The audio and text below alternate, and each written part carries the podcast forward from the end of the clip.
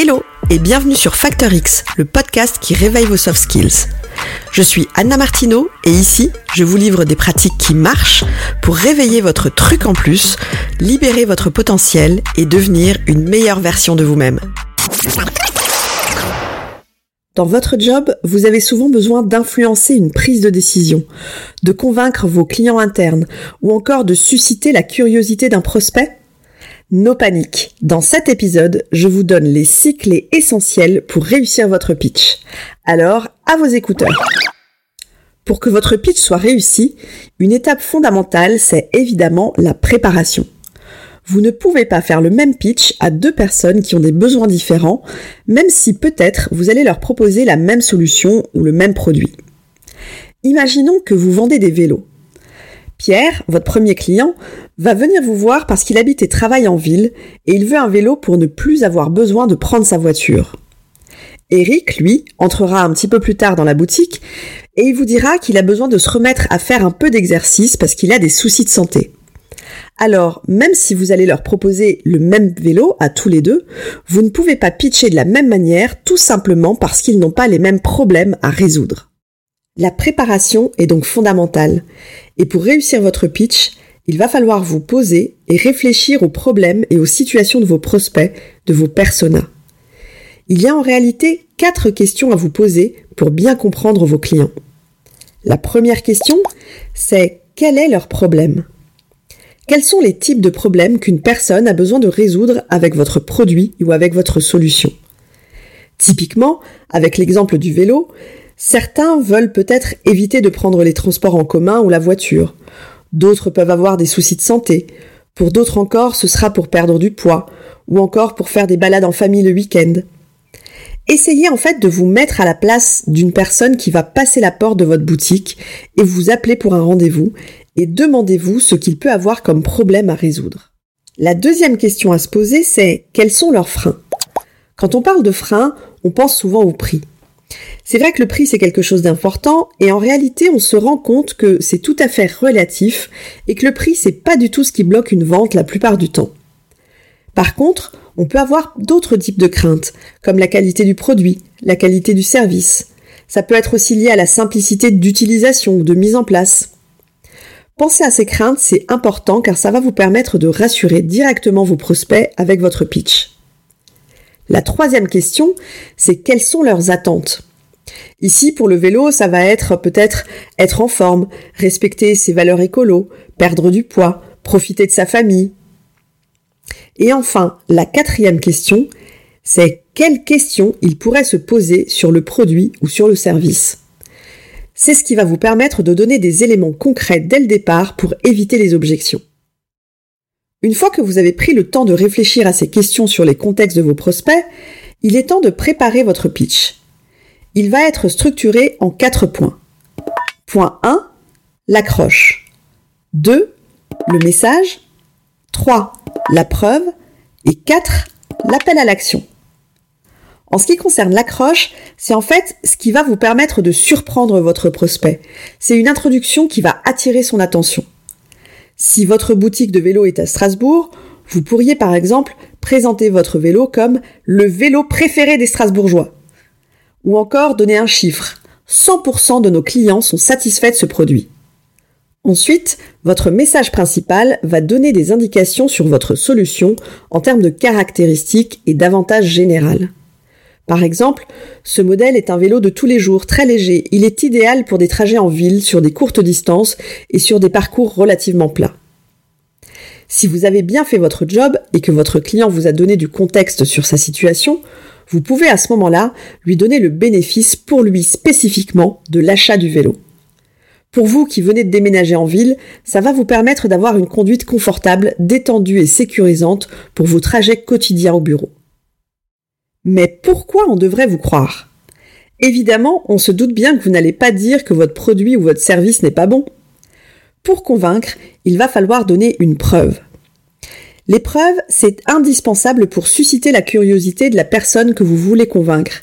Et si vous les choisissez bien, c'est aussi ce qui va aider la personne à se projeter dans l'utilisation de votre solution ou de votre produit. Et pour ça, vous avez le choix.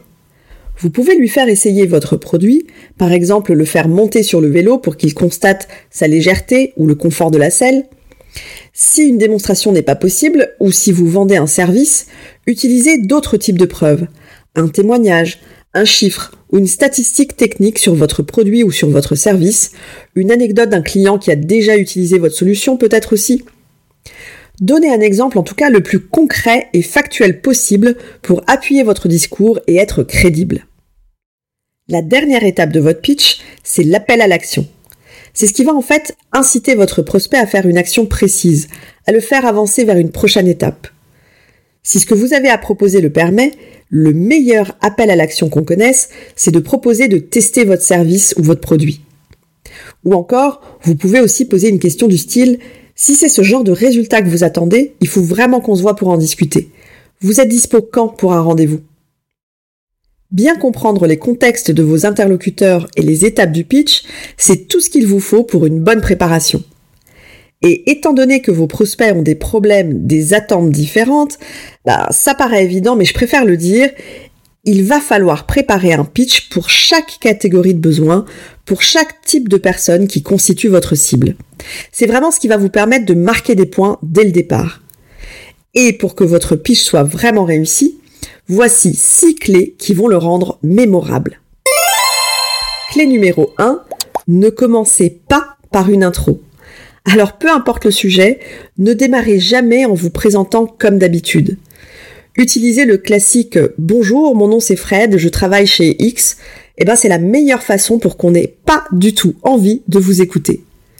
Pour susciter l'intérêt de votre interlocuteur, intéressez-vous à vos prospects. Osez sortir de ce qu'ils ont l'habitude d'entendre. Surprenez. Avec un pitch, l'objectif c'est de vous différencier des autres. Soyez unique. Clé numéro 2, faites appel aux émotions. Quel problème est-ce que vous résolvez avec votre solution? À quelles émotions correspondent ce besoin de résoudre un problème? En ramenant votre interlocuteur sur les problèmes que vous pouvez résoudre, ça va le projeter immédiatement dans sa propre réalité. Il se projette dans son activité et des émotions naissent avec. Ces émotions vont vous rendre inoubliable. Clé numéro 3, soyez factuel. Les gens aiment entendre des faits, des chiffres, des réalités, car les faits sont vrais, c'est rassurant. Les faits, les preuves vont rendre votre pitch plus réaliste, Plutôt que de dire ce que représente votre entreprise sur le marché, eh bien, prouvez-le. Gardez des exemples factuels de réussite bien au chaud pour soutenir votre pitch. Vous avez, c'est sûr, mille choses à raconter. Soyez le plus factuel possible pour convaincre. Clé numéro 4. Impliquez votre interlocuteur. Pour que votre pitch fasse mouche, impliquez votre prospect dans la conversation. Par exemple, posez-lui une question qui demande une réponse, ou apportez un prototype de votre dernière création en rapport direct avec votre pitch et montrez-lui, faites-lui tester. Faites en sorte que ce premier contact soit mémorable et interactif. Clé numéro 5, osez être différent. La présentation classique en langage d'entreprise, eh bien ça n'a absolument rien d'inoubliable. Ça va rentrer par une oreille et ressortir de l'autre. Mais qu'est-ce que votre entreprise a d'inhabituel? En la comparant à vos concurrents, qu'est-ce qui est différent? Qu'il s'agisse de votre approche du marché, de votre culture d'entreprise, du type de client que vous ciblez, bref, trouvez tout ce qui va vous rendre différent. Le but, c'est de déterminer un élément différenciant qui va susciter la curiosité. Clé numéro 6, soyez vous-même. C'est hyper important de vous entraîner à pitcher et je le répète suffisamment ici, l'entraînement c'est la clé parce qu'on sait très bien que ça ne sortira pas naturellement sans un bon entraînement. Pour autant, surmémoriser votre pitch, eh bien ça pourrait ruiner vos chances de marquer des points. Vous risquez de ne pas faire une bonne impression. Donc dans votre pratique, entraînez-vous évidemment, mais ne mémorisez pas de trop. Vous pourriez devenir trop dépendant de votre présentation. Donc pratiquez suffisamment votre pitch, mais laissez surtout votre don naturel pour la conversation faire ce qu'il faut. Et voilà, vous avez maintenant toutes les clés pour réussir votre pitch en prenant le temps de bien l'adapter à votre interlocuteur et en utilisant la structure en quatre étapes, accroche, message, preuve et appel à l'action. Alors maintenant, à vous de pitcher. Mon challenge pour vous cette semaine, c'est de commencer par identifier trois personnes parmi votre cible de clientèle et pour chaque type de personne, répondez aux quatre questions qui vont vous aider à préparer vos pitchs percutants. Vous verrez, ça va vraiment vous aider. Quant à moi, je vous donne rendez-vous dans le prochain épisode pour d'autres pratiques actionnables dans votre quotidien. Ciao ciao Si cet épisode vous a plu, le meilleur moyen de me le dire et de me soutenir, c'est déjà de vous abonner au podcast et ensuite de me laisser un avis 5 étoiles. Ça va vraiment m'aider. Alors d'avance, merci pour ça.